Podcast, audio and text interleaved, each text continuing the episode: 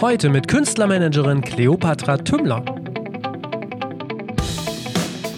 Also so Künstler und Künstlerinnen suchen ja in der Regel Sparringpartner. Und wenn sie schon ein bisschen erfahrener sind, wissen sie auch, wie wichtig das ist. Das ist wie in einer Partnerschaft oder in einer Beziehung. Wenn man einen guten, eine gute Beziehung führt, ähm, ist man nicht immer einer Meinung, sondern man ähm, diskutiert auch Sachen miteinander, auch durchaus kontrovers. Und man ist vor allem sehr, sehr ehrlich miteinander. Herzlich willkommen beim Redfield Podcast mit Alexander Schröder.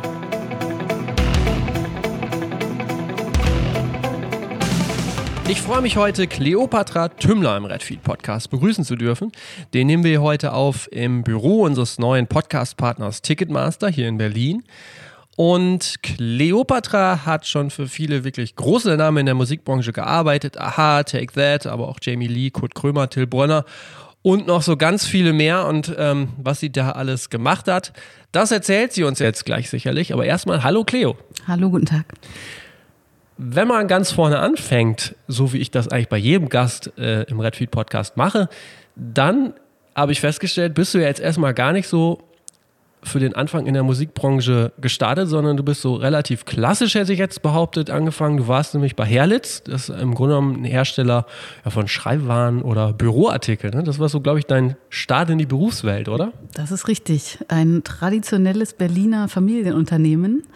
Ähm, da ich Berlinerin bin, äh, war das für mich eine der großen Unternehmen, in dem ich eine vielseitige Ausbildung machen kann. Und ähm, habe nach einem halben Jahr erfolglos mein äh, BWL-Studium abgebrochen, oh. weil es äh, einfach so langweilig war und mein ähm, BWL-Professor, ich werde es nie vergessen, äh, gesagt hat, am Freitagabend um 18 Uhr nach einer vierstündigen BWL-Vorlesung, die ich als eine der wenigen bis zu Ende besucht habe in diesem Semester, meine Damen und Herren, das war jetzt alles rein theoretisch. Wie es in der Praxis aussieht, müssen Sie später selber lernen. Oh. Und daraufhin habe ich beschlossen, damit ist das für mich hier beendet und ja. ich gehe jetzt in die Praxis und habe ähm, eine Ausbildung als Industriekauffrau gemacht bei Herlitz. Okay, also ja, wie du schon sagst, ja, sehr traditionelles Unternehmen, das wahrscheinlich auch sehr viele Menschen kennen.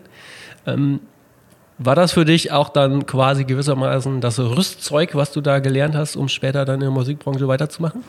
Also ich bin da nach wie vor sehr dankbar, dass ich auch noch was anderes gemacht habe als äh, die Musikbranche, mhm. weil man doch ein bisschen andere Strukturen kennengelernt hat. Also ich habe, also da ist es tatsächlich so gewesen, dass der alte Herlitz, das darf man so sagen, weil das war offiziell anerkannt der Begriff, abends durch die Büros gegangen ist, wenn man seinen Schreibtisch nicht ordentlich aufgeräumt hatte und alles auf die Ablage gelegt hat, damit die Putzfrau die Tische reinigen kann, ist der mit dem Arm über den Tisch und hat alles auf den Boden geschmissen. Also da herrschte in gewisser Weise Zucht und Ordnung. Ja. Ähm, da gab es noch Moin, da gab es noch Mahlzeit, da gab es Guten Tag äh, zu den entsprechenden Uhrzeiten und ähm, gleichzeitig war es ein Unternehmen, was zu seiner Zeit sehr modern war und ähm, sehr viele Möglichkeiten geboten hat, ähm, die ich auch nutzen konnte und genutzt habe. Und dadurch, ähm, ja, glaube ich, habe ich eine solide Basis mir erarbeiten können, die mir heute noch manchmal hilft. Und in der Kommunikation mit externen Unternehmen, also mit Markenartiklern zum Beispiel, ist es eine große Hilfe, dass man so ein bisschen mehr die Sprache versteht, als vielleicht jemand, der nur in einer Plattenfirma gearbeitet mhm. hat. Wie ist denn sonst so dein musikalischer Background? Denn du bist, nachdem du da, ähm, du warst ja, ja glaube ich, gar nicht so lange, dann bist du ja zu Sony gegangen, also dann in die Musikbranche. Was ist, war so der Anlass? Also, oder was war vielleicht auch dein musikalischer Background? Also der Anlass war tatsächlich, ähm, dass ich so ein bisschen mein Limit erreicht hatte. Ich, hab, äh, ich war Produktmanagerin für Schultüten, äh, Servietten und Pappteller. Ähm, oh. Und äh, das ist ein bisschen eine andere Welt, auch ja. kreativ, aber ich hatte so ein bisschen mein Limit erreicht und habe tatsächlich, damals gab es noch Anzeigen in der Zeitung, äh, gesehen, dass Sony Music nach Berlin geht und habe dann so ganz tief hinten in mir drin gespürt, diesen, diesen, mich an diesen Wunsch erinnert und an die Leidenschaft für Musik. Ähm, Berlin gab es damals noch keine Musikbranche, keine, also keine Unternehmen. Das war, wir sprechen hier von 99. Mhm. Ähm, das fing zwar langsam an, aber für mich war das noch nicht sichtbar. Ähm, und dann habe ich mich ganz klassisch über diese Zeitungsanzeige beworben, weil Sony Music damals von Frankfurt nach Berlin gegangen ist. Mhm. ähm, und habe den Job bekommen und bin dann äh, zu Frank nach Frankfurt zu Sony gegangen und habe am 2. Januar 2000, wo wir alle nicht mehr wussten, ob die Rechner noch gehen, falls sich noch jemand ja, erinnert, stimmt, ja, ja. der große, große Millennium-Chaos, was erwartet wurde äh, und äh, wieder erwartend lief alles wie, wie gestern, ähm, habe da angefangen und ähm, wusste überhaupt nicht, was mich erwartet, ehrlich gesagt. Okay, aber das heißt, so musikalisch warst du in er- erster Linie äh, Musikhörerin und Fan, Ja, aber richtig. sonst, du hast keine Musik selber gemacht Nein. oder? Okay, krass. Nein, ich wollte Ja. wahnsinnig gerne mal Tänzerin werden. Ähm, und ich habe unheimlich gerne getanzt. Ähm, ich wollte Balletttänzerin werden. Ähm, das muss man aber so früh anfangen, das ging bei mir Okay. nicht. Äh, ich habe dann sehr viel Breakdance gemacht und sowas, aber das ist einfach so eine Leidenschaft. Aber selber habe ich leider nie ein Instrument gelernt. Okay, da muss ich mal kurz einhaken, weil ich habe, ich recherchiere mal viel äh, zu meinen Gästen. Ähm, Finde ich sehr interessant, weil wenn ich das richtig gesehen habe, hast du anstelle äh, Tanz, hast du äh, was ganz anderes gewählt. Du hast, glaube ich, sehr erfolgreich Eishockey gespielt, Richtig. oder? Du hast äh, Ja. Frauen-Bundesliga auch mitgespielt. Ja, genau. Ja, ja. Ich, Okay. auch, ich war mal Berliner Meisterin und Ja. äh, äh, wir waren auch mal bei der deutschen Meisterschaft. Ich glaube, wir sind irgendwie letzte geworden, aber es war eine Okay. große Freude. Ja. Aber es ist schon ein großer Sprung zwischen äh, am Ende Ballett und Eishockey. Ja. okay. War gut recherchiert, ja. Ja, danke. ähm, was, war dein, was war dein Job bei, bei Sony? Wie Ich bist du da gestartet? angefangen in der Release Coordination. Ich weiß gar nicht, ob es das heute noch so gibt, ehrlich Mhm. Ja. gesagt. Ähm, die Abteilung. Ähm, wir waren damals äh, sechs neue Kolleginnen und Kollegen, die da angefangen haben. Ähm, habe mich um äh, äh, die Erstdisposition, äh, Label-Copies und die Herstellung ähm, des Produktes an sich gekümmert. Damals also wirklich noch schwerpunktmäßig die CD. Mhm. Ähm, und ähm, habe da sehr, sehr gründlich äh, die Grundlagen gelernt, was so vor allem die rechtlichen Dinge betrifft ähm, und die ganzen Herstellungsprozesse, Timings. Ähm, das tut mir heute noch gut. Okay. Was waren da so die größeren Projekte, die du dann betreut hast? Ähm, zum Beispiel das äh, Fanta 4 Unplugged-Album damals. Das war eins der großen Projekte, ähm, weil das äh, sehr, sehr aufwendig damals produziert wurde, in, in einer sehr aufwendigen Pappverpackung und lange diskutiert wurde, was ist da nachhaltig, ähm, was ist nicht nachhaltig. Ähm, ich war mal für 3P, für das Label zuständig. Ähm, Thema Label-Copy ähm, ist immer interessant, hat jetzt nicht nur mit 3P zu tun, aber manchmal muss man Künstlern erklären, dass man, wenn man Leute da aufschreibt in die Songwriting Credits, dass die Rechte bekommen und dass die sehr, sehr lange auch Geld dafür bekommen. Und dann ändert sich das interessanterweise an der einen oder anderen Stelle auch mal. Und das fand ich Verstehe. interessant. Ja. Das äh, war eine, ist eine gute Grundlage, von der Okay. ich heute noch profitiere. Ja, du warst zwei Jahre lang bei Sony, oder? Korrekt. Hm? Hast du die ganze Zeit das Gleiche gemacht oder auch dann nochmal was anderes? Ich habe äh, gegen Ende bin ich ins Label gewechselt zu Columbia, zu Martin Brehm damals ähm, und hatte so eine Art Stabsstelle, weil ähm, das Label umstrukturiert werden sollte. Dann ähm, gab es einen privaten Schicksalsschlag bei Martin Brehm und insgesamt ähm, hat das das Label etwas gelähmt. Und dann habe ich einen Anruf bekommen von einer ehemaligen Kollegin, die ähm, sagte, ich brauche dich hier, komm rüber. Und dann bin ich zur Polydor gegangen ähm, und ähm, hat gesagt, ich, du musst bitte nochmal Release Coordination machen. Äh, Das habe ich dann dort wieder Ja. gemacht. Aber ich verspreche dir, wenn, wenn das hier läuft dann, dann und ich was Tolles für dich habe, dann darfst du wechseln. Und das hat sich Okay. auch gehalten. Ja. Was, womit ging es da so los mit den ersten Projekten? Bei, ähm, als ich dann zu Universal gegangen bin, war ich übrigens auch bei Tom Bohne Ja.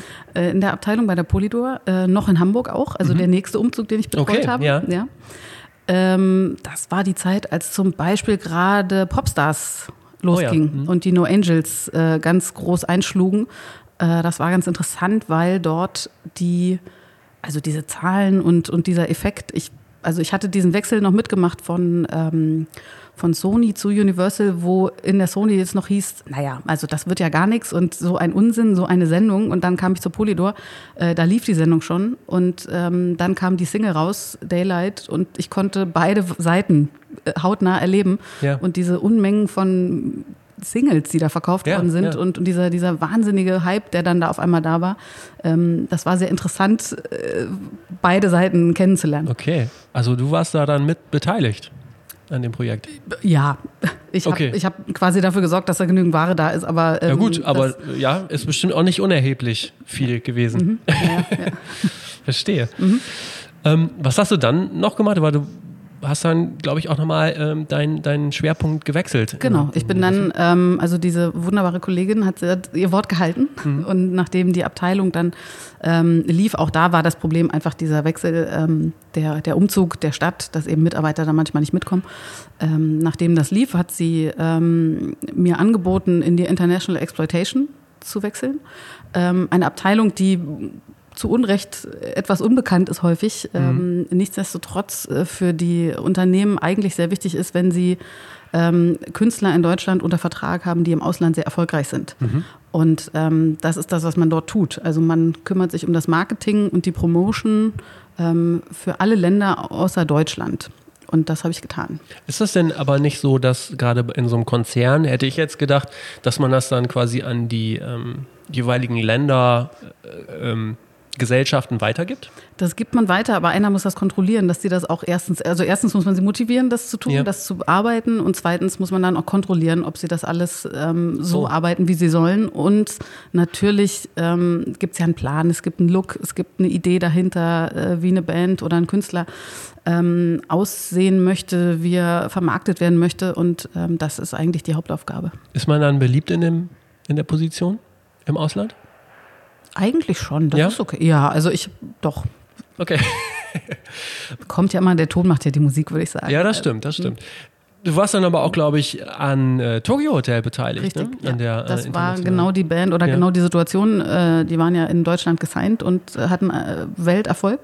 Und ich ähm, habe daran meinen Anteil gehabt, weil ich alles außer Deutschland bearbeitet habe mit dem Label und eben mit der Band auch entsprechend in allen Ländern unterwegs war, vor Ort die Promotion betreut habe die Marketingmaßnahmen, die Releaseplanung, die Videos dann zum Teil. Wir haben ja dann irgendwann angefangen, zweisprachige Videos zu drehen, ja. weil die Band dann ja auf Englisch aufgenommen hat. Genau. Ähm, das heißt, äh, auch die Videoentwicklung, das waren dann alles Themen, an denen ich auch mit beteiligt war. Das war ja das war ja das, ich musste selber nochmal nachgucken, weil ich hatte das nicht mehr so parat. Das war ja wirklich so 2005 dieser absolute Durchbruch, ne, mit dem Song Durch den Monsun. Ja. Ja, mhm. ja aber wie, das ist ja ziemlich abgefahren. Du bist irgendwie, glaube ich, seit fünf Jahren dann in der Musikbranche und das ist ja so, naja, ich hätte jetzt gesagt, so die, der größte Hype zu der Zeit gerade, ne? War unglaublich. Also ja. ich bin so dankbar, dass ich sowas mal erleben durfte. Äh, das, glaube ich, erleben nicht viele. Also diese, man kann sich das nicht vorstellen, äh, wie sich das anfühlt, wenn man nicht immer einmal in so einem Auto gesessen hat mit so einer Band und ja. da tausende von Mädchen draußen an die Scheiben trommeln und man einfach denkt, heute fahren wir jemanden um. Also das ist einfach so, eine, so ein massiver Druck und äh, so eine, eine Intensität, ähm, die verfolgen die Band wirklich bis also wir hatten Security mit pro Bandmitglied, die mussten mit aufs Klo gehen, weil sonst die Leute Fotos gemacht hätten auf der Toilette. Also es ist einfach ein, ein Level, das kann man sich nicht vorstellen, wenn man nicht dabei gewesen ist. Das kann man auch nicht, nicht spüren. Und diese Intensität, ähm, da gibt es wirklich nur wenige Bands, die das so extrem haben. Das hat gute und schlechte Seiten. Das war ja. natürlich, wie gesagt, ein sehr, sehr großer Erfolg. Und das war auch egal, wo in der Welt wir gelandet sind am Flughafen. Es war immer überall sofort eine große Menschenmenge da, Mädchen mhm. überwiegend. Ähm, aber es ist, äh, ja, es war toll. Äh, ich bin also natürlich äh, zufällig reingeraten, weil natürlich die, die Band da gesigned war und ich gerade diese Position hatte. Äh, nichtsdestotrotz ähm, habe ich es auch verstanden, mit der Band und dem Management von der Band und äh, dem ganzen Team da so zu kommunizieren. Ähm, und mit den Ländern gleichzeitig. Natürlich war das alles sehr aufwendig, äh, was da gemacht werden musste, einfach wegen dieser, wegen dieses Hypes und der ganzen Security und äh, Barriers, die gestellt werden mussten. Es gab Länder, die haben mir das nicht geglaubt. Und dann mhm. kamen wir dahin und dann standen die Hotels und waren völlig verzweifelt, weil sie, weil die Fans die Hotels stürmen wollten oder MTV in Italien, die keine, keine Gitter aufgestellt hatten. Und ich gesagt habe, Leute, das geht so nicht. Und äh, das war schon sehr, sehr toll, spannend, herausfordernd, stressig, alles. Mhm. Das heißt, du warst auch wirklich dann hautnah bei der Band dabei. Ja. Ja. Und ab wann, also das finde ich jetzt nochmal ein ganz gutes Beispiel bei der Band, ab wann ist denn da so dein Job wirklich begonnen? Also ist das was, was man wirklich von Anfang an mitplant oder kommst du erst dann, äh, oder kommt so ein, äh, so ein Job erst ins Spiel, wenn man merkt, in Deutschland passiert schon was? Also in dem Fall war es tatsächlich so, dass ich ähm, die Produktmanagerin in Deutschland, die das betreut hat, mit der war ich sehr eng zusammengearbeitet und auch privat haben wir uns sehr gut verstanden. Von daher kannte ich die Band tatsächlich schon vor durch den Monsun, also als sie mhm. noch das Video gedreht haben, das erste. Ähm, dass das dann tatsächlich so ein internationaler Erfolg wird, konnte man damals noch nicht so absehen. Ja. Ähm, das war dann aber relativ schnell hat's, war das klar, als äh, Österreich, Schweiz war natürlich sofort mit dabei und dann schwappte das sofort nach Frankreich und ähm, dann war das natürlich ein großer Vorteil, dass ich schon von Anfang an so ein bisschen involviert war. Hm.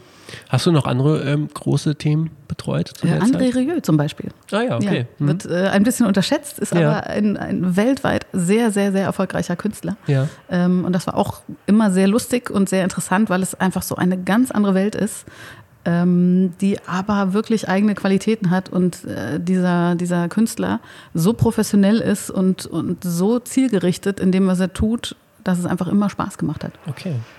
Was war für dich dann nachher der Grund, Universal zu verlassen? Denn du hast dich dann ja auch irgendwann selbstständig gemacht, ne? als Tourmanagerin.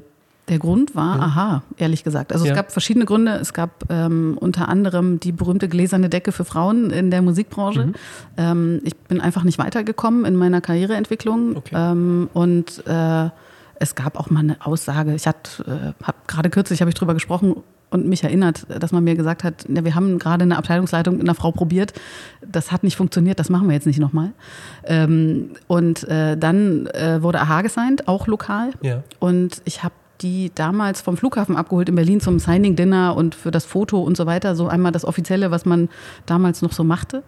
Und das war lieber auf den ersten Blick. Wir haben uns am Flughafen getroffen und das war sofort klar, dass wir so eine Verbindung haben und uns so gut verstehen, dass die Arbeit wahrscheinlich darüber hinaus, also über das reine Plattenfirmen-Business äh, noch fortgesetzt würde. Und das war auch dann schon am ersten Abend beim Dinner, hat äh, Magne die erste Rede gehalten und hat auf mich gezeigt und hat gesagt, und dich, stehl, dich stehlen wir noch.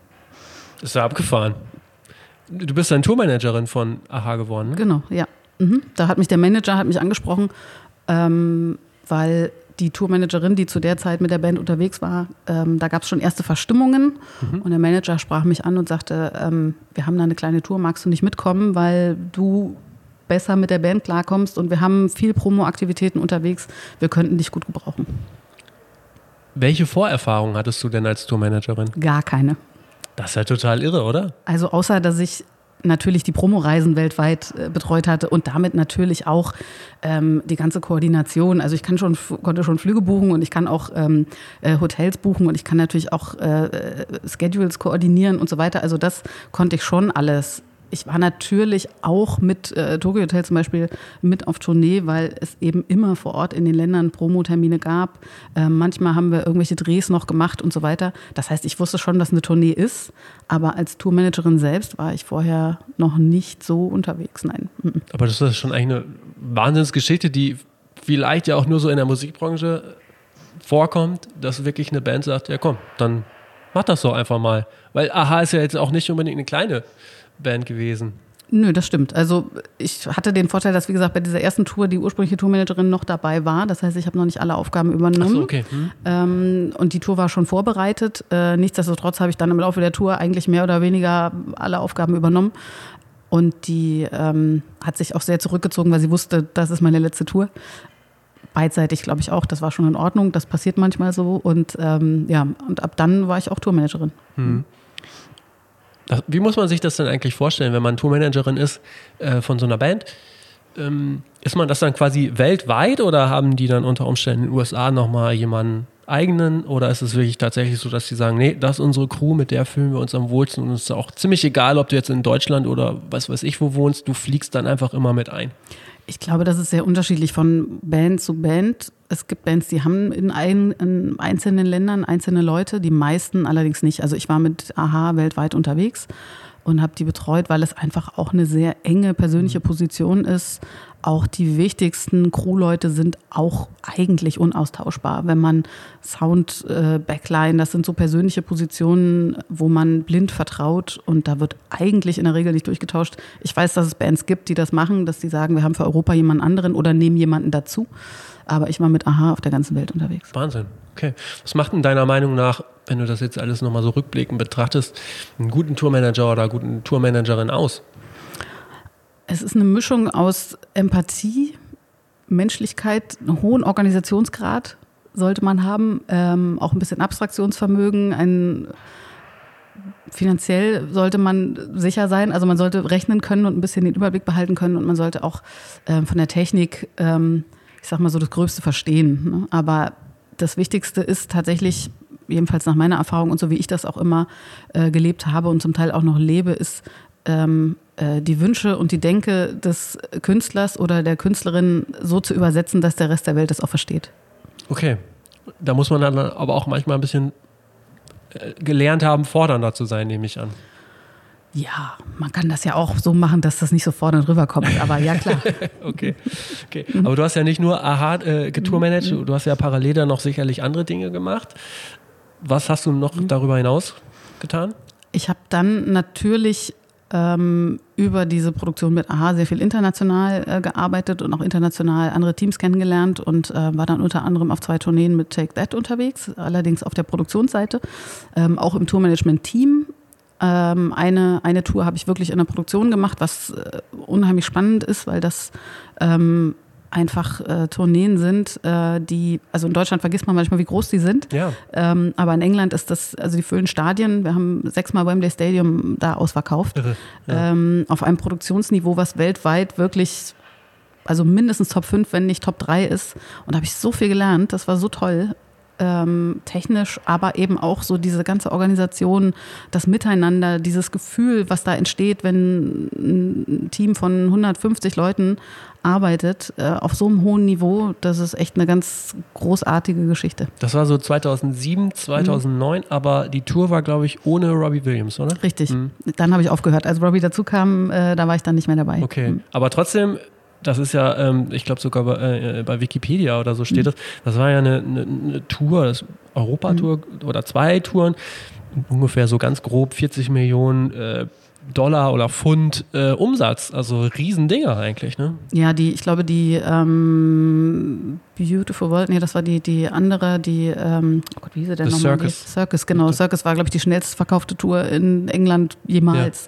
Ja, ähm, ja also wirklich tolle Produktion. Ähm, tolle Fans, auch eine Intensität, die natürlich so ein bisschen auf dem folgt, was bei Tokyo Hotel passiert mhm. äh, ist. Die Fans sind natürlich etwas älter geworden. Ähm, aha, ist ja auch ähnlich. Da gibt es ja auch so ein, das war ja auch mal so ein Teenie-Phänomen. Ja. Ähm, Vielleicht habe ich dafür auch deshalb auch so ein bisschen so ein Verständnis dafür, wie die etwas älteren, mit denen dann auch älter gewordenen Fans immer noch hadern und umgehen in Teilen. Ja. Ähm, und wie diese Intensität ist, weil ich das eben ähm, erlebt habe mit Tokyo Hotel, wenn die quasi wirklich noch 12, 13, 14 sind, ähm, wie, wie krass das ist. Ähm, komischerweise fällt mir gerade auf, bin ich irgendwie immer so ein bisschen dabei geblieben, ne, mit den ganzen. Ja, ja. Ähm, ja also äh, tolle Tourneen, tolle Künstler, muss man wirklich sagen. Ich habe ähm, vorher bei Take That immer so ein bisschen bisschen geschmunzelt. Ähm, extrem professionell, ja. alles live. Äh, die arbeiten so hart und so zielgerichtet. Das kann man sich, äh, also ja, es ist die ja Musiker, Teil der Illusion. Ja, ja, hm. ja. Also das ist ja Teil der Illusion. Wir denken ja mal alle nach außen, das ist ja alles Feenstaub, aber es ist in Wirklichkeit harte Arbeit. Und die arbeiten sehr hart, um diese Shows, wie sie sind, so umzusetzen, geben auch Geld dafür aus, muss man auch sagen. Es sind sehr teure, aufwendige Produktionen, holen die besten Leute dazu ähm, und haben auch wirklich unglaublich tolle Ergebnisse. Es gibt, äh, es gab äh, äh, bei der ähm, Circus Tour einen Moment, ähm, wo ich jeden Abend, wenn ich konnte, bin ich immer wieder rausgegangen, ähm, da ist äh, von der B-Stage ein Elefant äh, rausgekommen. Nelly haben wir, den, haben wir die, die Dame getauft. Äh, und die kam äh, jeden Abend aus dieser Bühne raus. Und das war einfach so ein magischer Moment. Ein echter Elefant? Nee, aus, aus, aus Ach Metall. So. Also der war im Prinzip so, ja. so zusammengefasst. Also kann ja. ich jedem empfehlen. Mhm. The Garden war der Song. Äh, sich das mal anzugucken. Ähm, Gibt es eine tolle Live-DVD vom, äh, vom Wembley Stadium ähm, wie Nelly äh, aus dieser flachen Bühne sich hochfaltet und äh, sich auf den Weg macht zur Hauptbühne. Okay. Ähm, das war toll. Ja, Wahnsinn. Und wir hatten übrigens Lady Gaga als Support, das fällt mir auch gerade ja. ein. Ja, die war damals äh, bei der Circus Tour als Support mit äh, und hat in dem Zirkuszelt ähm, äh, gespielt und hatte damals schon unheimlich viele Kostüme mit. Und hast du die dann auch wirklich hautnah erlebt? Ich habe sie gesehen und äh, der Tourmanager von Lady Gaga hat mir, ich glaube, mal 6000 Dollar vor die Füße geworfen, weil ähm, ich weiß nicht, das ist üblich, dass man bei einer Tournee, ähm, international ist das jedenfalls ja. so, wenn der Support die Crew mit benutzt, deine eigenen, ja. also quasi deine eigenen Leute. Und die hatte eben noch nicht so viele mit. Die hatte Kostüm, Make-up mit, einen Tourmanager, äh, ich glaube, einen Fahrer und ähm, das war's. Und ähm, wir haben natürlich unsere Lichtleute haben Licht gemacht, unsere Tonleute haben Ton gemacht. Ähm, und dann gibt man denen eine kleine Summe Geld. Eben nicht einen vollen Tagessatz, sondern kriegen die, was weiß ich, 50 Pfund oder so extra, damit die das machen. Ähm, und das habe ich verabredet. Das ist üblich, dass man das so macht. Habe das verabredet mit dem Tourmanager von Lady Gaga. Und er wollte mir das dann aber irgendwann nicht zahlen. Und dann habe ich mit ihm in Wembley Stadium, weiß ich noch, diskutiert. Und dann hat er irgendwann in seine Bauchtasche gegriffen und hat das Geld genommen und hat es mir vor die Füße geworfen. Okay. Aber konnte man damals schon oder habt ihr, hast du damals schon erkannt, was das für, ein Künst, für eine Künstlerin ist? Also was das werden kann mit Lady Gaga? Das war schon klasse. Also die hat wirklich, muss man sagen, ähm, also wenn man diese Produktion kennt, das war wirklich wie ein Zirkusdach und da war eine Plane drauf und die haben wir dann so an so zwei Stellen so hochgerollt und dann hat die dahinter so einem Eisendach mit so einer hochgerollten Plane hat die performt, weil mehr ging nicht. Mhm. Der Steg war noch nicht gebaut, das war alles Teil der Show bei Take That. Und ähm, da hat die schon ganz schön, ganz schön Kraft gehabt, ja. Krass. Das sind ja alles jetzt keine kleinen Sachen, sondern eigentlich viel größer geht es gar nicht mehr. Wie kommt man an so einen Job? Ich glaube, also es ist natürlich ein bisschen Zufall. Es ist, man muss auch gut sein, gar keine Frage. Also ich hätte nicht bestehen können in den Positionen und schon gar nicht international, wenn ich das nicht auch gekonnt hätte, ehrlich gesagt. Ähm, das Level ist sehr, sehr hoch ähm, und sehr gut. Ähm, das macht aber auch unheimlich viel Spaß, weil es eben so ist. Ich habe so viel gelernt. Äh, meine Sprache ist natürlich viel besser geworden. Und natürlich ist es manchmal auch zur richtigen Zeit am richtigen Ort zu sein. Mhm. Und dass es eben so passt. Also wie gesagt, bei AHA war einfach die Chemie so da, ähm, dass es eben über das normale Plattenbusiness hinausging und alles weitere hat sich dann so entwickelt. Mhm. Mit wem tourst du denn aktuell gerade so? Weil du bist ja weiterhin noch in dem Job drin, ne? Ja, gut, aktuell ja nicht so ja, viel. Gut, ne? man, Ist, ja. Äh, ja. Also ich habe das irgendwann sehr reduziert ähm, und mache das eigentlich ähm, ich sage immer nur noch so als Hobby. Mhm. Äh, ich äh, bin unheimlich lange schon mit äh, Ray Garvey auch unterwegs, damals noch mit Raymond. Ähm, das macht die wunderbare Andrea Gödecke, die ist ja die Tourmanagerin. Und wenn die keine Zeit hat, dann kriege ich meistens okay. den Anruf, ja. weil wir uns halt schon so lange kennen. Ähm, und das auch macht immer Spaß, weil es ein ganz tolles Team ist, eine tolle Band. Und wir uns einfach schon sehr lange kennen, ein sehr, sehr äh, toller Künstler. Und ähm, im Moment äh, bin ich auch mit Anna Los unterwegs und ähm, ja, wie gesagt, gerade ist es ja so ein bisschen mau, ne? Also ähm, ja klar. Mhm. Aber das ist auch ganz spannend, weil viele Leute, ähm, die sich so hochgearbeitet haben, die haben dann diese ganz kleinen Touren alle noch mitgemacht im Jugendzentrum und so weiter. Aber das hast du eigentlich komplett übersprungen, dann, ne? Ja, ja. Also ja, das ist tatsächlich auch so, dass ich ähm, äh, also ich habe ja auch immer nur im Major-Label gearbeitet mhm. ähm, und äh, habe nur diese großen Tourneen gemacht und ich denke auch so groß. Ähm, das ist in meiner Arbeit heute auch als Managerin ähm, tatsächlich manchmal ein bisschen seltsam für die Bands, die halt noch im Jugendzentrum spielen und ich dann davon erzähle, dass wir mal im Stadion spielen, dann wundern die sich, wovon redet diese Frau. Ähm, aber ich habe diese Vision und ich sehe das als große Bereicherung. Mhm. Ähm, ich habe tatsächlich manchmal, also ich lerne da dazu, deshalb habe ich auch bewusst, ähm, also ich habe zum Beispiel auch mal äh, drei Monate im Tourbus in Amerika gemacht, also in so Theaters ne, mit einer ja. irischen Band. Also ähm, das ist auch mal ein ganz anderes in Level. Welcher Band war das? Äh, The Celtic Thunder heißen mhm, die. Okay. Das ist, ich sage mal, eine irische oder eine Boyband für Amerikaner, die denken, die sind Iren.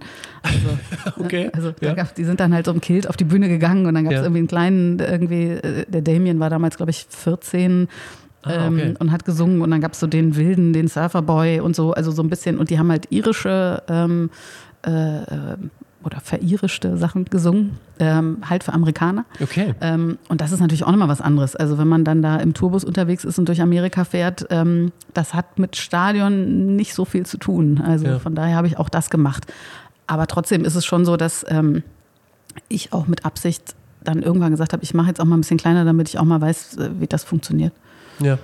Ich kann mir aber auch vorstellen, dass es ähm, Gut, auf einer gewissen größeren Ebene mag das noch was anderes sein, aber das ist auf Dauer vielleicht auch gar nicht so, ja, ich sag mal, äh, gesund oder heilsam ist, äh, so viel auf Tour zu sein im Jahr, oder? Das war auch der Grund, warum ich irgendwann gesagt habe, ich, das ist mir jetzt zu viel. Also mhm. ähm, so sehr wie ich es manchmal vermisse, ähm, so sehr bin ich auch dankbar, dass ich jetzt mal am Wochenende mich in die Sonne setzen kann mhm. und ein Glas Wein trinken kann, ähm, weil es ging natürlich so entspannt nicht. Und ähm, ich habe natürlich selten mein eigenes Leben gelebt so ja. wie ich den Job für mich definiere. Es gibt auch Kolleginnen und Kollegen, die machen das anders. Ähm, ich mache mein Handy nie aus. Ähm, ich kenne andere, die machen das am Off-Day, die gehen dann einfach nicht ran. Ähm, ich kann das nicht, ich bin so nicht. Ähm, und ich werde auch bezahlt dafür. Und äh, das ist für mich auch völlig in Ordnung, weil ich den Kopf sowieso nicht abschalten kann. Aber es ist natürlich so, dass das eigene Leben leidet, die Kontakte leiden, die privaten Kontakte leiden. Und die Wahrheit ist, man ist für diese gewisse Zeit eine Gemeinschaft, aber wenn die Tour vorbei ist, ist auch das vorbei. Und dann bleiben vielleicht zwei Leute, mit denen man in Kontakt bleibt, aber ganz viele mhm. sieht man dann zwei Jahre nicht mehr. Ja, ja, klar. Jetzt hast du es eben schon angesprochen, du machst ja auch Künstlermanagement. Was waren so für dich die ersten Schritte dann in die Richtung? Ich habe irgendwann für mich entschieden, noch während dieser sehr intensiven Tourzeit auch, ähm, dass ich in eine Bürogemeinschaft reingehe, weil ich ähm, sonst gar nicht mehr so an diesem normalen Leben teilgenommen hätte. Ja. So ein bisschen. Man wird dann auch so ein bisschen komisch, wenn man nach Hause kommt von so einer Tour ja, glaube ich. und dann zu Hause sitzt und dann erstmal so drei Tage äh, Löcher in die Luft starrt und sich wundert, wo ist das Catering und wo sind alle, weil es so still ist. Ne? Also ja. irgendwie, wenn man sonst irgendwie 200 Leute um sich rum hatte. Ähm, und darum bin ich in die Bürogemeinschaft gegangen, ähm, äh, die, in der unter anderem Pino Brönner auch war hm. ähm, und äh, der schon sehr, sehr, sehr lange Künstlermanagement macht. Und wir kennen uns auch schon länger, noch aus Labelzeiten.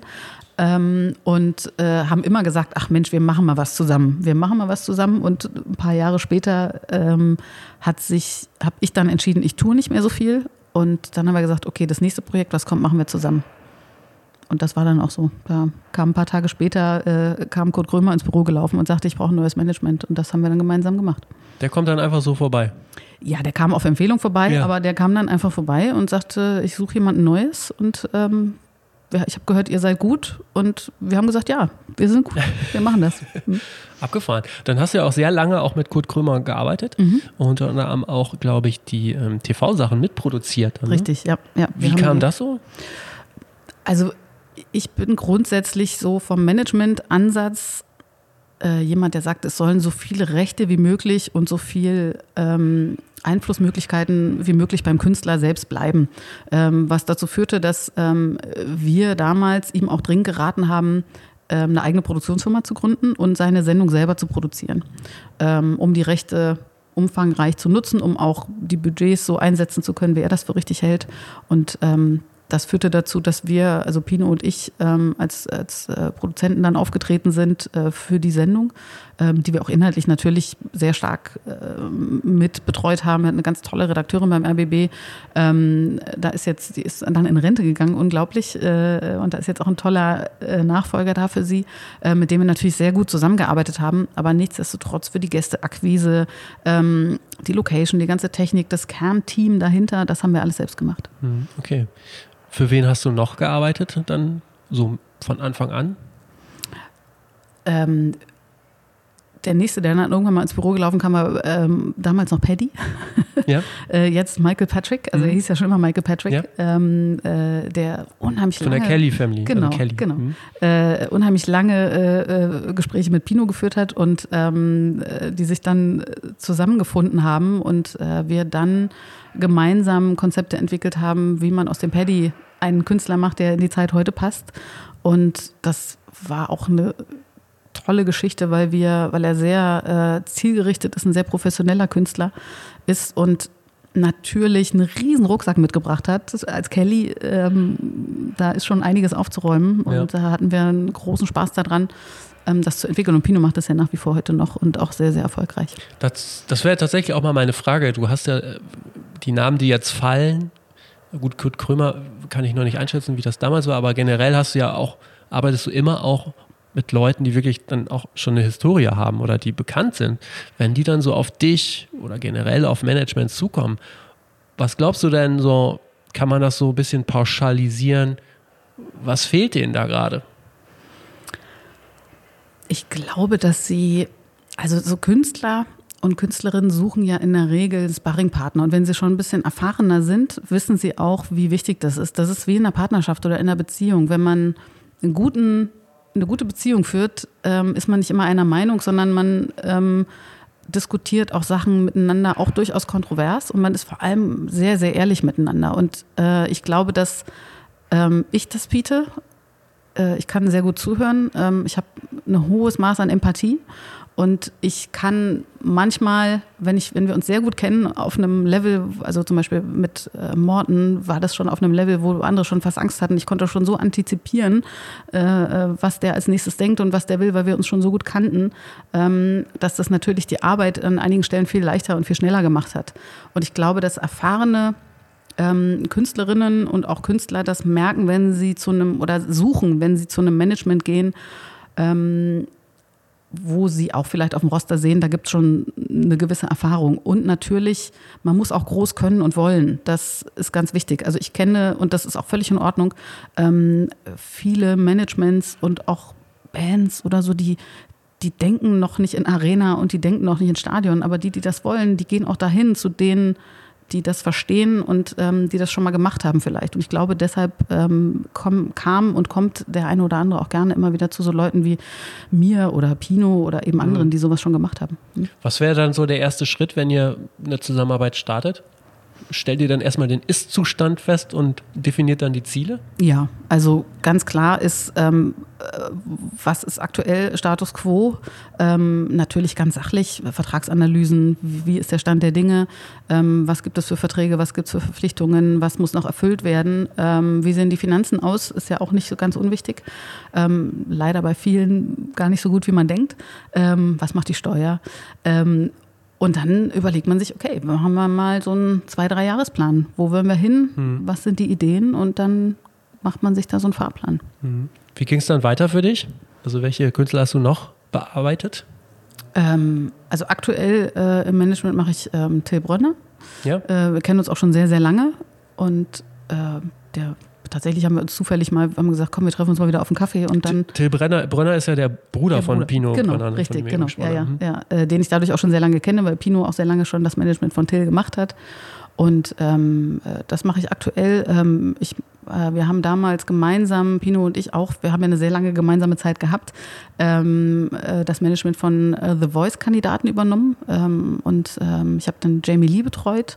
Wir haben das thematisch gelegentlich ein bisschen aufgeteilt, je nachdem, ähm, wie das passte und wie das auch zeitlich ging äh, in unserer Gemeinschaft. Ähm, äh, wir haben tatsächlich auch damals Ben Zucker ja. gemeinsam gemacht okay. äh, und gehen lassen, in okay. gemeinsamem Einverständnis.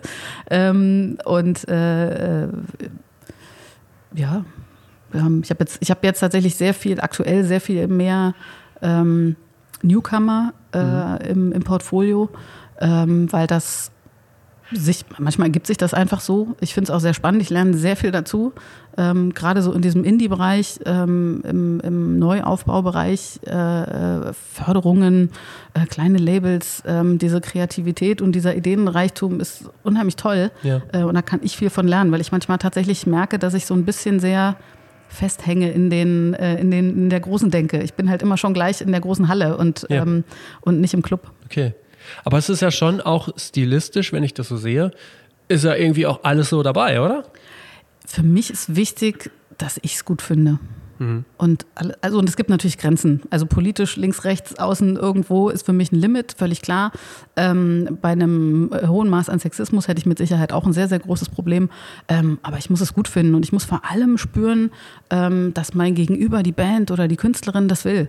Und ähm, mit mir zusammen, wo wir sind, ist vorne und da, äh, da wollen wir, wir müssen gemeinsam quasi Hand in Hand, ich habe äh, letztens ein schönes Zitat gelesen, ähm, als der Managementjob ist, den Künstler an die Hand zu nehmen und gemeinsam in den Abgrund zu springen. Und, oh, okay. Aber, aber also geplant natürlich. Ja, ja. Und das, äh, das ist es. Und das muss man spüren und diese Verbindung miteinander haben. Und dann ähm, ist das Musikalische fast egal. Ich ja. sehe mich nicht als Managerin, die im Studio sitzt und sagt, mach doch mal irgendwie die Gitarre lauter. Das okay. ist nicht mein Job. Mhm. Aber man muss, muss man nicht auch bei verschiedenen Musikrichtungen auch unterschiedlich denken zum Teil? Ja, klar, muss man natürlich in den, in den Outlets, was die Promotion betrifft oder auch die Live-Situation, ist natürlich völlig anders. Also der Bronner spielt ähm, traditionell eher in Philharmonien und klassischen Häusern. Und ich habe eine Band äh, aus München, Where the World, die machen Rock. Das ist natürlich Club, ist mhm. ja völlig klar. Und da muss man ein bisschen anders denken. Ähm, aber das ist sehr gut. Ja, aber und das ist trotzdem ja auch weltweit, denke ich, ne? So ein Till Brötter, ich habe auch nochmal, noch, um das nochmal so in äh, Relation zu setzen, falls ihn jemand nicht kennt, er ist ja aus dem Fernsehen auch bekannt, aber er ist ja wirklich Jazz-Trompeter, wo ich mhm. sagen würde, klingt erstmal nach Nische, ne? Mhm. aber ist ja trotzdem auch weltbekannt. Er ist 2016, habe ich gesehen, hat Barack, Barack Obama ihn mit einem All-Star-Ensemble eingeladen, als einzigen, ähm, ich glaube, deutschsprachigen äh, Musiker. Das ist ja schon enorm, also das Standing. Ne? Also ja, der ist, also ich würde sagen, Top 3 Welt-Jazz-Trompeter und äh, auch einer der weltweit bekanntesten Jazzmusiker überhaupt. Ähm, das ist schon so. Und natürlich ist es eine Nische, wenn man sich darin nicht bewegt, ähm, dann äh, wundert man sich manchmal, aber wie gesagt, das ist, ich glaube, da gibt es so viele tolle Nischen, äh, von denen wir beide jetzt hier gerade gar nichts ahnen, ähm, wo Ja. es ähnliche Personen gibt, Ja. ne, wo wir dann denken, was, das gibt's doch gar nicht und die so leise, still und heimlich ähm, unheimlich große Erfolge einfahren. Also es gab mal bei Universal damals ähm, eine Analyse und Rolf Zukowski ist tatsächlich der erfolgreichste Universal-Künstler und das Ja. schleicht so leise an einem vorbei. Aber ähm, selbstverständlich verkauft er mehr als U2, weil Kinder äh, und diese Musik, die der macht, ähm, einfach Evergreens sind. Und mal ganz abgesehen davon, dass er auch ein ganz toller Künstler und Performer ist. Und ich habe ich hab einmal gesehen, wie der mit Kindern umgeht und wie der auftritt vor Kindern. Das ist unfassbar gut. Und wie der die einfängt. Und das ist natürlich auch eine Nische, wenn man keine Kinder hat, hört man keinen Rolf Zukowski, aber alle anderen tun das. Ja, ja, stimmt. Äh, Ich würde aber auch sagen, dass Rolf Zukowski mehr Leute kennen als U2, wenn man mal rumfragt. Ne? Du bist wieder in Berlin auch seit einiger Zeit. Ja. Ähm, Ich war immer in Berlin, tatsächlich. ja, außer dann diesen äh, Abstechern dann, oder? Achso, und ich habe immer in Berlin gelebt. Ich habe tatsächlich äh, äh, immer wieder überlegt, ob ich mal woanders hinziehe. Ich wollte mal nach London ziehen oder mal nach Oslo. Ähm, aber ehrlich gesagt, zu der Zeit war Berlin immer am Okay. billigsten und am besten. Und ich habe gedacht, ich habe einen Flughafen, es ist- ich kann kaum günstiger leben und wohnen. Ähm, warum soll ich äh, gerade zu der Zeit, als ich so intensiv auf Ja. Tour war, mir in London eine Wohnung nehmen, die, für die ich das Dreifache bezahle, in der ich genauso wenig bin wie hier in Berlin? Okay. Ich habe mir die Frage gestellt, bei dem, was du alles machst, auch mit den Größen, sage ich mal, und äh, es poppt ja anscheinend auch immer wieder was auf. Geht sowas eigentlich nur in Berlin oder ist das vielleicht auch ähm, irgendwo auf dem Land in Niedersachsen möglich? Wahrscheinlich nicht. Hm. Ich glaube, dass tatsächlich, also ob es jetzt Berlin sein muss, weiß ich nicht, es kann glaube ich auch Hamburg sein, ähm, aber natürlich die, diese Begegnungen und diese, dieses Netzwerken tatsächlich in so größeren Städten, glaube ich, einfacher ist.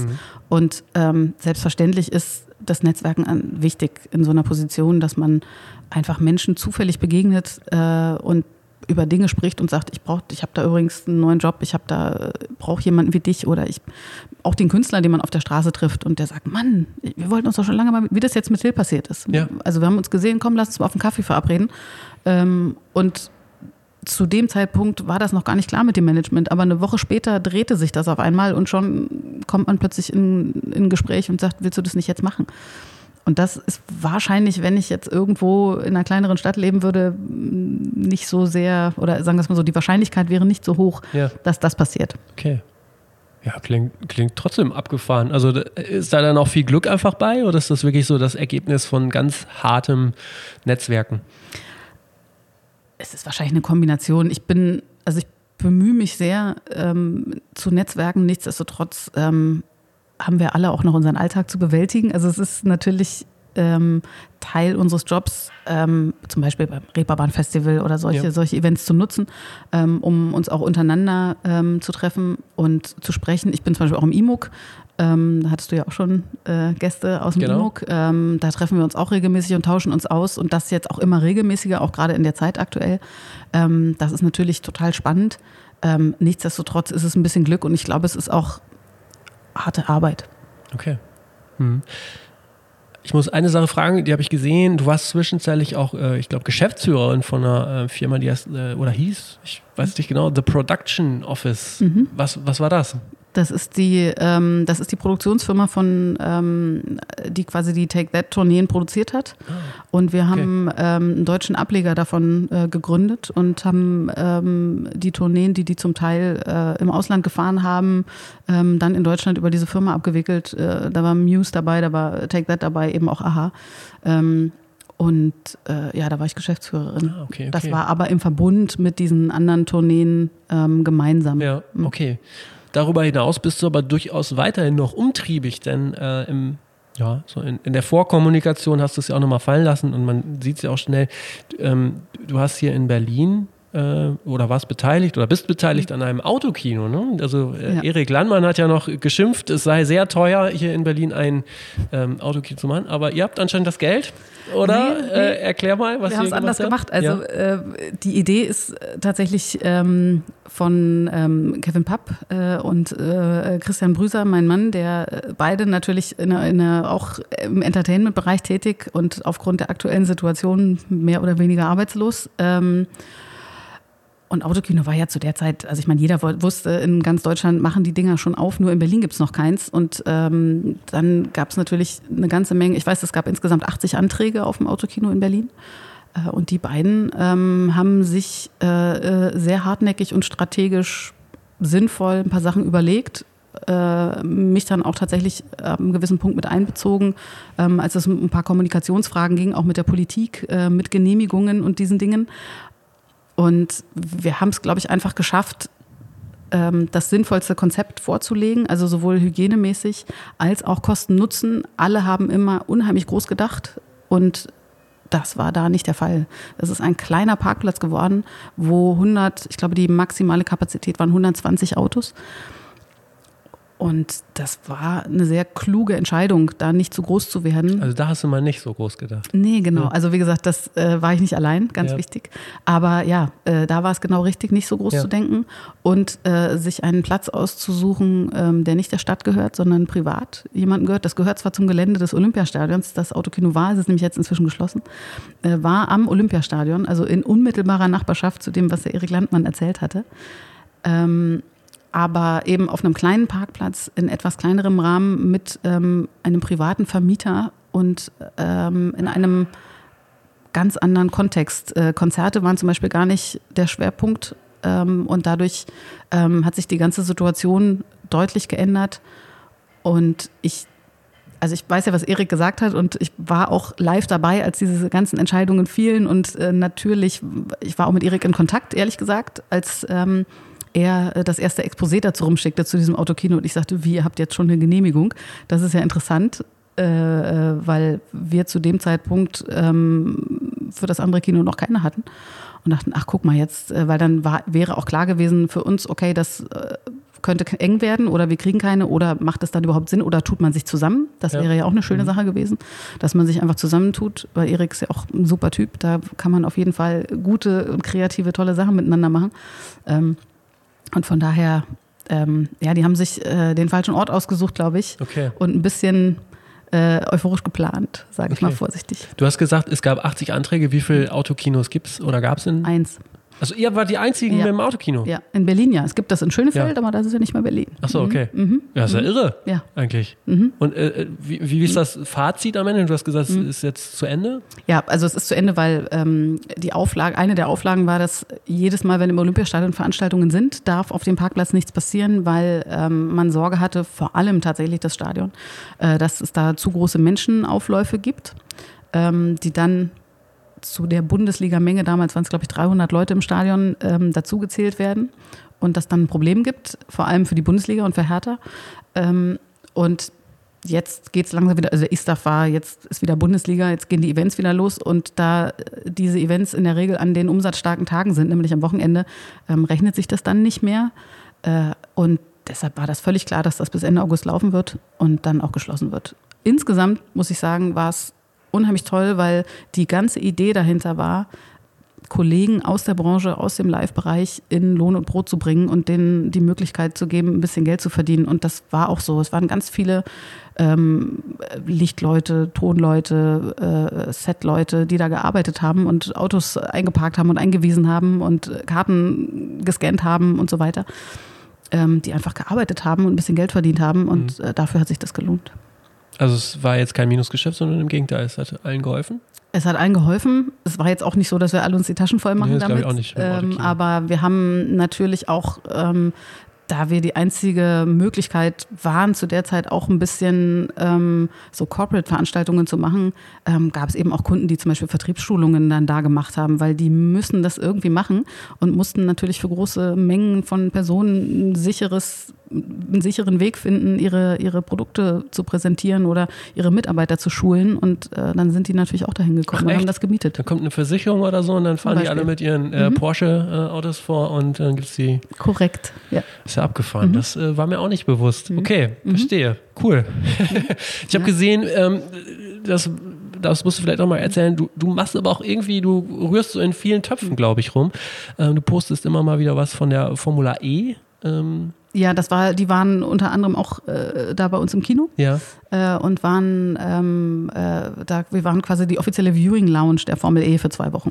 Aha, Ähm, okay. und äh, daher kam das, ja, weil äh, die natürlich auch aufgrund der Auflagen ähm, gucken mussten, wie sie ihre Saison zu Ende bringen und haben in Tempelhof unter wirklich, wirklich strengen Auflagen ähm, äh, ihre, ihre sechs letzten verbleibenden Rennen äh, nachgeholt. Und bei uns im Autokino war äh, die Viewing Lounge, die die normalerweise natürlich haben für ihre VIPs und Ja. sonstigen so. Gäste. Und deshalb äh, Ach, war das so ein bisschen. Und da haben wir tatsächlich für zwei Wochen fast so ein richtiges Eventgefühl gehabt. Das war richtig toll und auch toll zu sehen, wie ähm, die Kollegen ähm, da auch so, also wie, wie alle brennen und so aufblühen. Und äh, wir konnten auch ein Konzert machen, tatsächlich im, im Kino. Und also die Leute hatten alle Pipi in den Augen, weil das einfach so fehlt. Und man merkt, dass das ein Job ist, den man nicht für Geld macht, sondern weil das einfach so bewegt und weil wir alle so, eine, so einen Spaß daran haben, dass äh, dass das mit Geld kaum zu bezahlen ist, ehrlich gesagt. Natürlich müssen wir alle von was leben, aber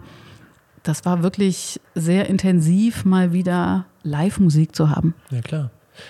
Wenn man jetzt sich so ein Autokino anschaut, aber auch wenn du für deine Künstler arbeitest und wir haben ja schon gehört, dass die Spannbreite so von bis stilistisch.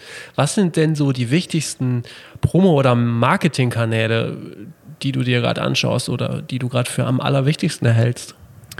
Also ich lerne da ehrlich gesagt total. Ich bin ja so ein bisschen oldschool. Ne? Okay. Also ich bin ja, äh, ich bin ja schon eine alte im Verhältnis zu vielen Kolleginnen und Kollegen, die ich so kennenlerne und bin so ein bisschen oldschool und hadere tatsächlich so ein bisschen mit diesen äh, tatsächlich, also gerade wichtigen Outlets wie TikTok zum Beispiel. Also ich hadere damit so ein bisschen, weil ich das persönlich nicht gut finde ähm, und auch so die ganze Ideologie dahinter nicht gut finde, weiß aber, dass man da jetzt nicht so drum herumkommt. Von daher muss ich sagen, habe ich schon so zwei Seelen ach in meiner Brust, was das betrifft.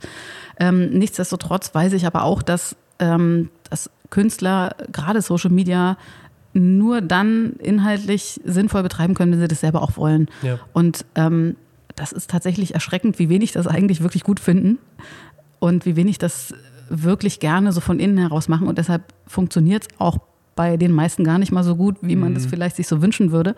Ähm, nichtsdestotrotz wird es natürlich erwartet. Ähm, ich finde es unheimlich schwierig, dass nur noch auf Spotify-Streams geguckt wird. Ähm, ich weiß, man darf immer nichts gegen Spotify sagen, aber ich finde, das, was sie richtig gemacht haben, ist, dass man sehen kann, dass man einfach die Anzahl der Streams sehen kann. Dadurch ist das meiner Meinung nach plötzlich so das Maß aller Dinge geworden. Es gibt aber auch noch andere Outlets und andere Möglichkeiten, Musik zu hören und zu konsumieren. Ähm, und damit will ich nichts gegen digitale Medien sagen und äh, digitales Konsumieren, das ist, das ist Quatsch, das ist heute so. Äh, und das hat auch sehr, sehr viele gute Seiten. Ähm, aber ich, also es gibt ein wichtiges Standbein ist Live-Spielen. Ich könnte nicht mit einem äh, mit einer Band oder mit einer Künstlerin arbeiten, die live nicht gut ist. Also nach meiner Meinung. Das ist ja erstmal das, was ich für Ja. mich zählt. Das muss mich bewegen.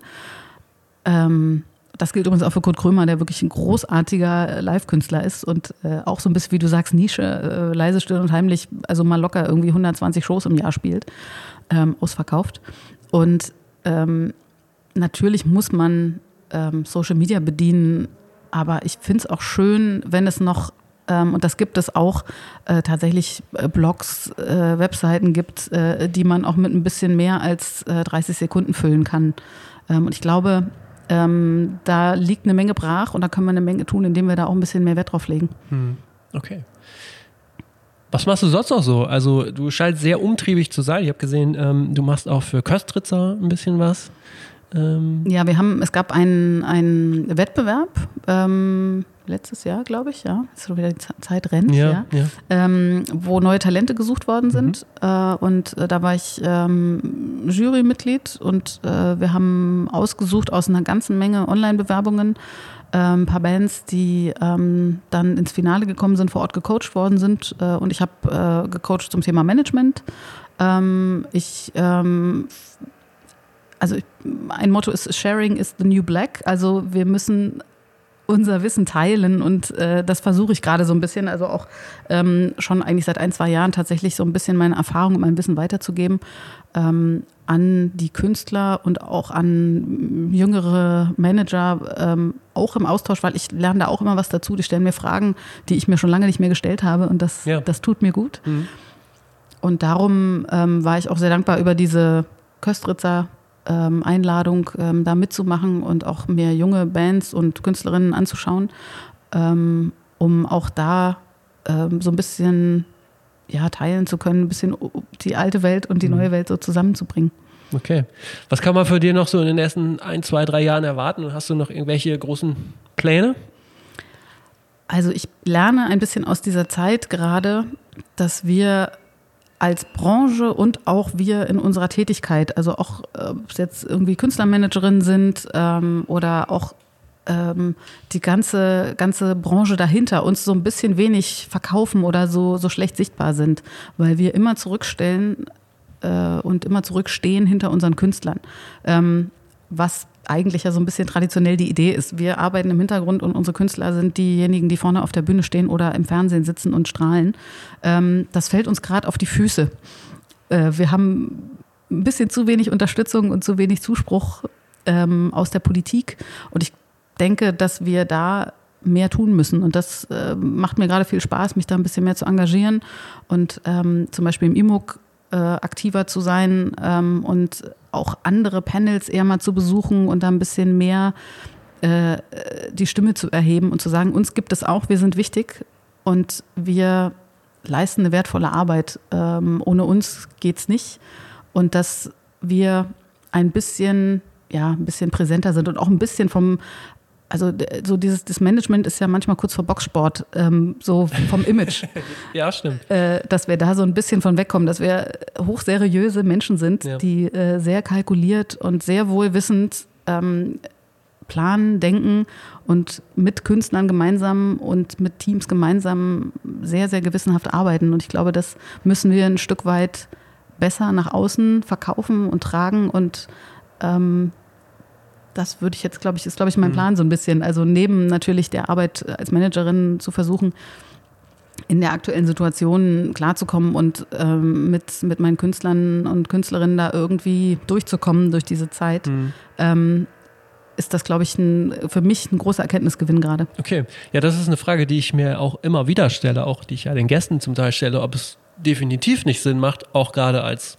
Künstlermanagerin, Künstlermanager und überhaupt jemand, der, der im Management, wie auch immer tätig ist, sich noch viel besser in der Öffentlichkeit darzustellen. Also vielleicht auch nicht nur unbedingt B2B, sondern auch B2C, um einfach, genau, so eine Art Stahlkraft zu haben, damit unter Umständen ja dann auch vielleicht Künstler auf einen aufmerksam werden, weil da, wenn man mal so drüber nachdenkt, kennt man bekannte, wirklich, wenn man mal rumfragt, bekannte Bandmanager oder, oder so.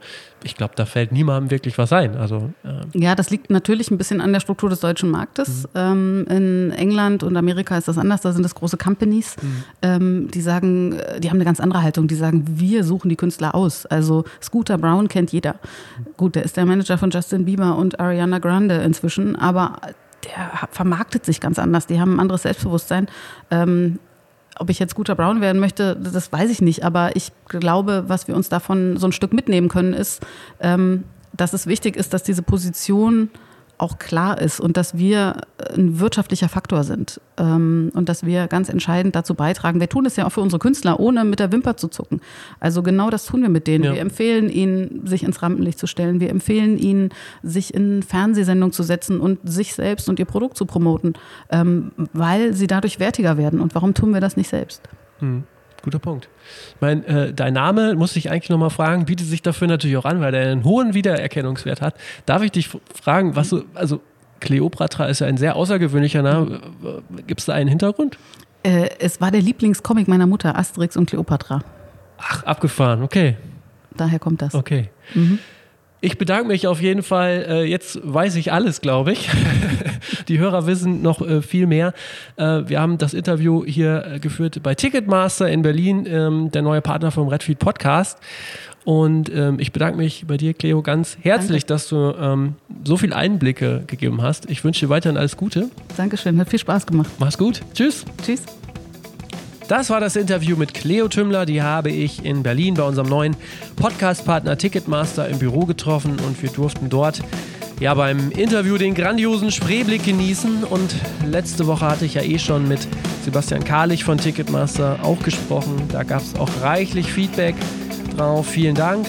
Im nächsten Podcast spreche ich mit Linus Brabant, der bei Starwatch für das Label gearbeitet hat und sich jetzt mit der Agentur Krachmacher selbstständig gemacht hat. Linus und ich kennen uns ja auch schon sehr lange. Das werdet ihr in dem Gespräch dann auch hören. Und es war eigentlich auch mal wieder höchste Zeit für ein Update. In den kommenden Wochen hört ihr noch Folgen mit Ronny Krieger, VOT-Vorstandsmitglied, sowie General Manager von Patreon in Europa, sowie mit Kevin Schulz von Blackscreen Records und einige weitere Interviews sind bereits in der Planung bzw. auch schon gelaufen. Da werde ich euch auch überall auf dem Laufenden halten. Ich freue mich wie immer gerne über Feedback, vor allen Dingen auf LinkedIn oder wo auch immer ihr unterwegs seid. Ich wünsche euch noch eine schöne Woche und macht's gut.